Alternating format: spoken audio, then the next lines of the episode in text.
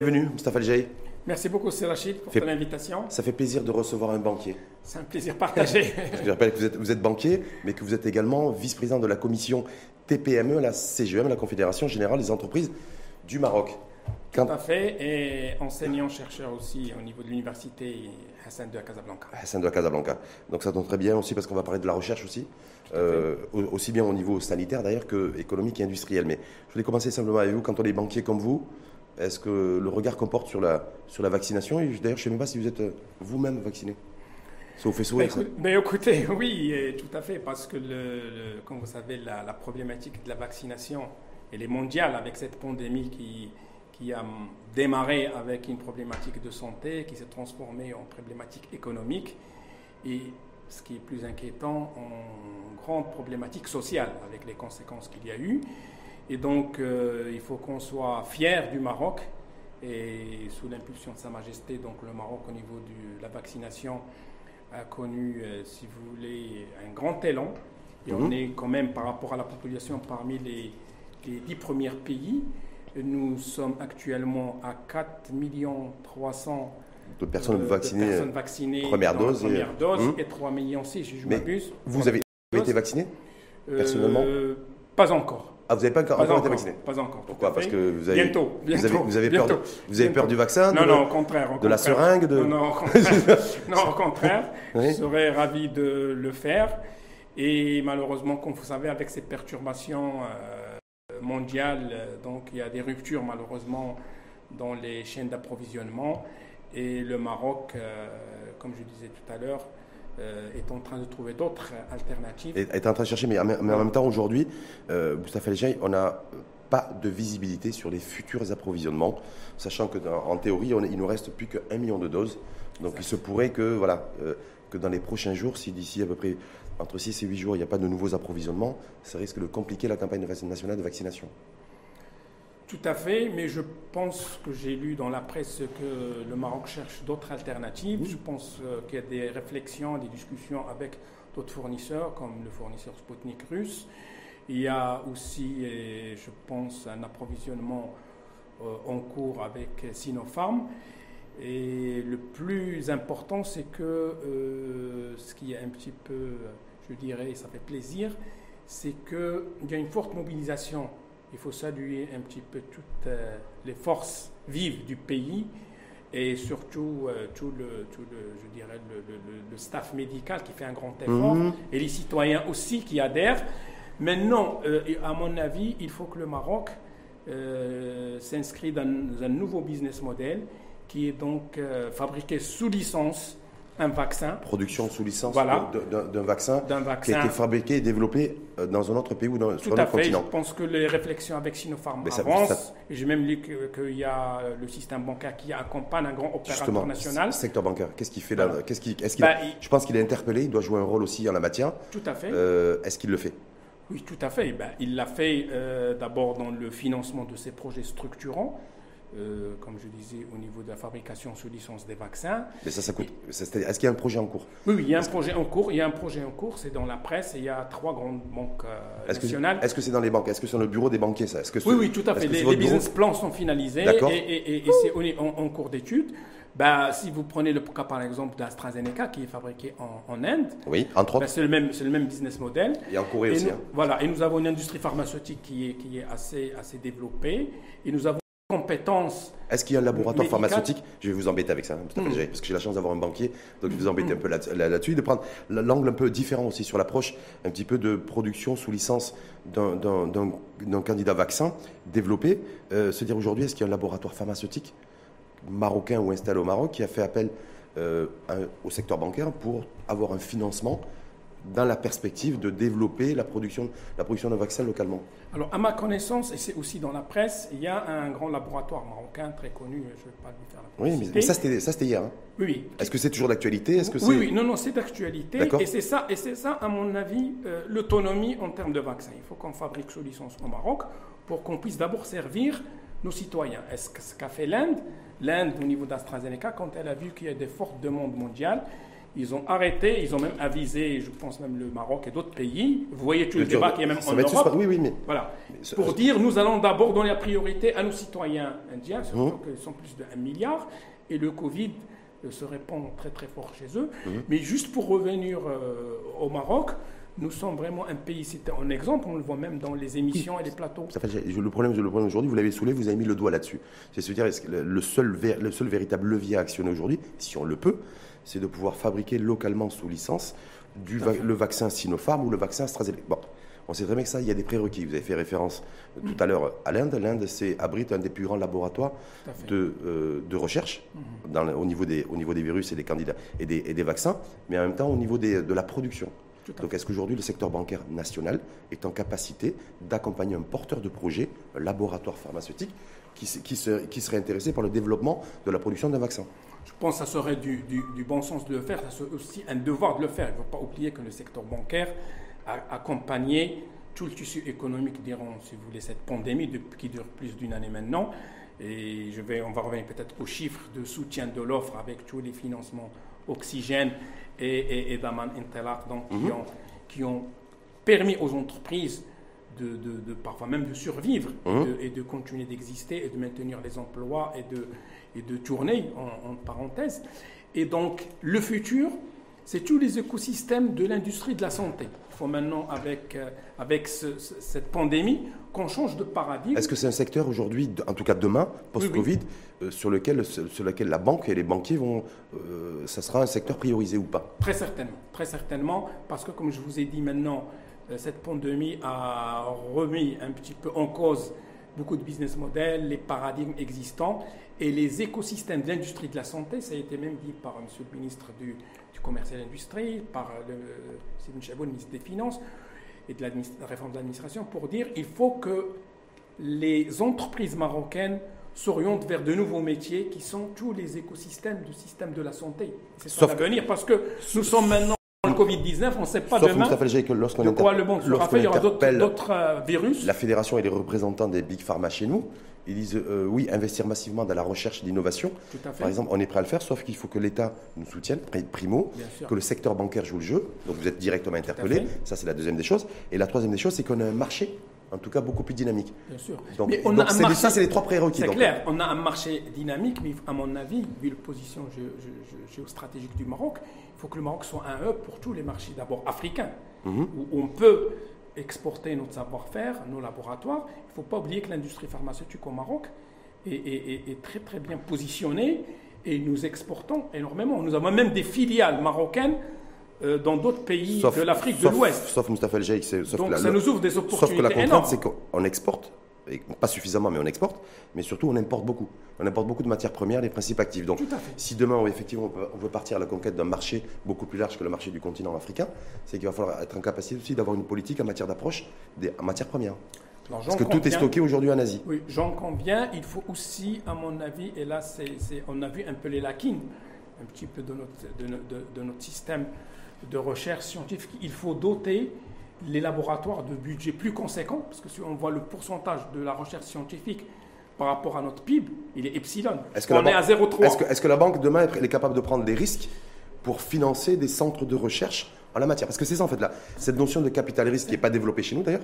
Donc, est-ce que demain, le, secteur bancaire, dans son ensemble, doit être sensible à ça et puis va effectivement s'engager à financer bah, des centres de recherche en matière de, en matière de développement de, vaccins Il faut d'abord qu'il y ait une volonté de l'État. Et là, je pense qu'on l'a compris, on a besoin de renforcer un petit peu la recherche scientifique euh, dans différents domaines, notamment le domaine médical et biologique. Et il faut également qu'on réfléchit à des formules de financement innovantes, parce qu'un laboratoire de recherche, au début des investissements très très... C'est très capitalistique très capitalistique, mmh. ah, et, les résultats, c'est à long terme. Oui. Donc, il faut réfléchir à des modalités de financement un peu innovantes.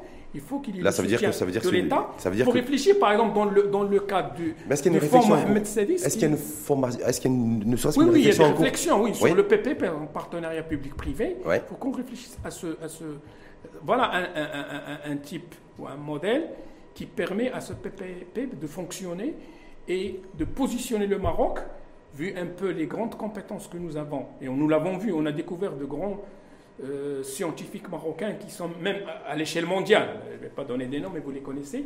Et on a vu qu'il y a des Marocains qui sont en Corée du Sud, aux États-Unis. Il y a un autre Marocain maintenant qu'on voit aux États-Unis qui parle même de lui, de futur prix Nobel. Donc il y a de la matière. Il faut juste leur donner hum. les moyens et, qu'il y ait, comme je disais tout à l'heure, une, une volonté pour développer de la recherche et la doter de moyens. Avec un cofinancement et un engagement plein du secteur bancaire. Tout à fait. Donc avec aussi des, taux préférentiels, on est bien d'accord Oui, oui. Est-ce qu'on peut préférentiels, ils sont déjà là. Quand, on voit par exemple le financement de tout ce qui est, euh, ce qui a été Daman Oxygène et Interlark, et ce qui va venir aussi sur euh, Invest, c'est des taux qui sont aux alentours de 3,5. Hum. Donc c'est un taux largement... 3,5 hors taxe. Oui, oui, en taxe. Donc, c'est autre chose. Donc, 4 donc en TTC, c'est beaucoup plus. Euh, oui, oui, mais c'est au-delà de 3,5. Oui, mais non, mais juste. On, réfléchit en, hors taxe, bien sûr. Mhm.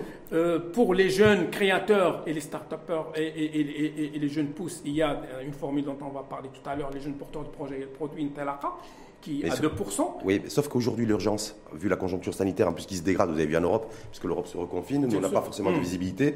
Certains professionnels de santé chez nous considèrent que la, conjoncture aujourd'hui, Covid, est, inquiétante, avec l'apparition et l'émergence du, a pris les, les, mesures, d'ailleurs. Est-ce qu'aujourd'hui, la priorité, c'est. D'ailleurs, je crois que savoir que la CGM appelle les pouvoirs publics à reconduire le, produit crédit euh, d'Amen Relance. Tout à fait. Donc, et euh, donc je me dis, moi, entre, est-ce qu'aujourd'hui, c'est la survie des entreprises qui est en jeu ou c'est l'accompagnement et le développement de l'auto-entrepreneuriat? Parce que c'est deux choses, deux, choses différentes. Hein. Non, non, je pense que la, la CGM a été toujours euh, impliquée dès, l'apparition du Covid au niveau donc, du comité de veille stratégique. Et elle a d'abord veillé à préserver l'offre Mhm. C'est très important. Elle a, elle a également veillé à préserver les emplois mhm. par un petit peu les propositions de chômage partiel. Il y avait même des propositions de PLF 2021. Mhm. Donc, mais là, il fallait d'abord préserver le tissu économique. Ça, c'était hier, mais aujourd'hui, la priorité pour la CGM, c'est quoi? Parce qu'on voit, c'est pas très lisible. Aujourd'hui, aujourd'hui euh, la CGM, euh, la CGM, dans ses déléances, demande également euh, qu'on proroge ce, le dispositif crédit. Le dispositif à fin décembre, parce que euh, initialement, on pensait que cette pandémie allait durer une année. Personne n'a de visibilité. On était dans la deuxième vague, après maintenant on est dans la troisième vague. Et mm, en dépit de l'effort qui est fait donc, par les entreprises pour continuer donc à fonctionner dans des conditions très difficiles, sachant qu'il y a mmh. des secteurs, comme vous le savez, le tourisme mmh, mmh, qui agonisent, il y a eu, euh, si vous voulez, ça va être très difficile pour ces entreprises euh, de rembourser ses crédits très rapidement. Ah, c'est pour ça que moi, la question que je me pose, Moustapha Algey, à vous en tant que banquier et en tant que vice-président de la commission de TPME à la CGM, est-ce qu'on se dit aujourd'hui la stratégie du patronat chez nous, c'est d'appeler à l'endettement privé du, euh, croissant des entreprises? C'est-à-dire qu'on se dit, voilà. Forcément. Bah, j'ai l'impression que quand on demande une prorogation de Damen d'Amen euh, Relance, c'est Vous savez, dans l'urgence, il fallait d'abord préserver le tissu économique et les emplois. C'est très important. Mais, ça, oui. mais maintenant, euh, il y a des réflexions qui sont menées au niveau du haut de bilan. Maintenant, il faut qu'on. déjà, l'endettement, il y a des ratios. Je ne vais pas rentrer dans les techniques et les, ratios entre l'endettement et l'habitat qui ne doivent pas dépasser 7. Pour ne pas enfoncer des, des, entreprises qui sont déjà agonisantes ou qui n'ont pas de chance de, de survivre. Mais maintenant, la réflexion est menée au niveau du haut de bilan sur les formules mezzanines, d'accord sur les formules de renforcement de fonds propres, Sauf les ouvertures de capital. Ça, c'est la priorité de la CGM, c'est ce, que la CGM d'ailleurs, j'ai dit à Mohamed Ben Chaboun il y a quelques semaines. Tout à fait. Sauf que Mohamed Ben Chaboun, par rapport au fonds Mohamed VI dédié à l'investissement productif, lui dit voilà que ce fonds-là et les crédits garantis euh, ne seront que pour les entreprises qui investissent et ne seront pas dédiés euh, à, renforcer la trésorerie des entreprises. Donc c'est là aussi deux visions différentes. Tout à fait. En fait, l'investissement, c'est ça qui crée de la richesse, qui crée de l'emploi. Et il ne faut pas oublier que, que les crédits qui existaient auparavant, c'était pour le maintien. Oui. Pour payer les fournisseurs, les salaires. Donc il fallait préserver ces, ces, entreprises et leur donner de la visibilité. Maintenant, comme on avait dit tout à l'heure en off, la visibilité dans cette pandémie, elle est faible. On est dans une troisième vague. Est-ce que cette troisième vague va se terminer dans quelques mois, comme tout le monde l'espère, ou peut-être elle va encore durer. Donc, euh, bien malin sera celui qui, a, qui peut vous dire est-ce qu'on va en sortir euh, vers mi-mai ou juin ou plus tard? Donc ça veut dire quoi? Quelle année En tout cas, oui. même les entreprises, quand vous discutez avec les chefs d'entreprise, pour revenir à des niveaux d'activité euh, équivalents, on parle de 2022-2023. Même les grands économistes l'ont dit, et même euh, les, les, dernières déclarations de M. Banque Maghreb l'avaient dit. Oui, mais que c'est 2023, euh, de, fin ça, 2022 et 2023. Ça, ça veut dire reprise d'activité. Quand on est banquier comme vous, qu'est-ce qu'on se dit? On se dit, est-ce qu'il y a un risque de casse de taux d'impayé euh, bancaire qui, qui, va être encore, qui va être encore en croissance il est, déjà il est déjà élevé, on va finir à 10, 12, 13 non, nous sommes actuellement, voilà, nous sommes quand même à un taux relativement élevé. Taux de casse de 10, 10 on, on, est, on est entre 9 et 10, ce qui est beaucoup par rapport donc, à un benchmark euh, de 3, 4. 9, 9, 10, 11, ça fait quoi, en, valeur, ça fait quoi En milliards de dirhams On parle de 80 milliards, 80 milliards, milliards d'accord Nous sommes pratiquement à 100 milliards. Euh, à 1000 milliards, pardon, si je raisonne l'encours des, des crédits. L'encours des crédits, mais donc 10%, 10 des encours. Voilà. Donc on est à peu près entre 80 et 100 milliards de voilà, casse d'impayés bancaires. Voilà, de... crédits en souffrance. Donc ce qu'il faut, à mon avis, c'est que tous ces crédits qui ont été faits ont été très bien structurés, parce qu'il y a deux à trois ans de différé, c'est-à-dire on va donner aux entreprises deux années de répit. Mmh, avec une année de grâce négociable, je crois, de savoir, non? Oui, oui, euh, c'est-à-dire que même s'il y a des, des échéances, euh, on peut les reporter. il ne faut pas oublier que ça a été fait aussi pour les ménages. Parce que la conséquence directe de cette pandémie, comme je disais tout à l'heure, il était donc euh, euh, sanitaire, économique et social.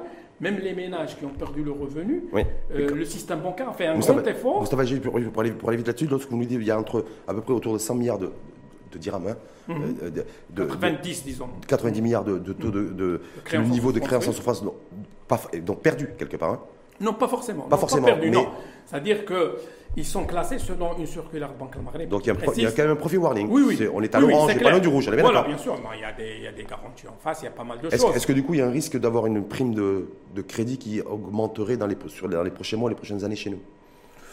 Non, pas, pas forcément. C'est-à-dire, nous sommes actuellement, euh, il faut honnêtement le dire, euh, le, les taux d'intérêt maintenant au Maroc, le taux moyen est aux alentours de 5%, qui, ce qui est un taux euh, je dirais, relativement bas par rapport au taux qu'on avait auparavant. Mais relativement haut par rapport à ce qu'on peut avoir dans la région, de l'autre côté de la Méditerranée. On est bien d'accord Non, plutôt, oui, si on vous comparait avec, avec les taux européens, mais aussi le, ce qu'on appelle le taux réel, il y a le taux d'inflation qui entre en jeu. Hum. Donc, le, mais la problématique n'est pas dans le taux ou dans le financement, la problématique, elle est dans le, le chiffre d'affaires réalisé et les marges et les bitas que réalisent les entreprises.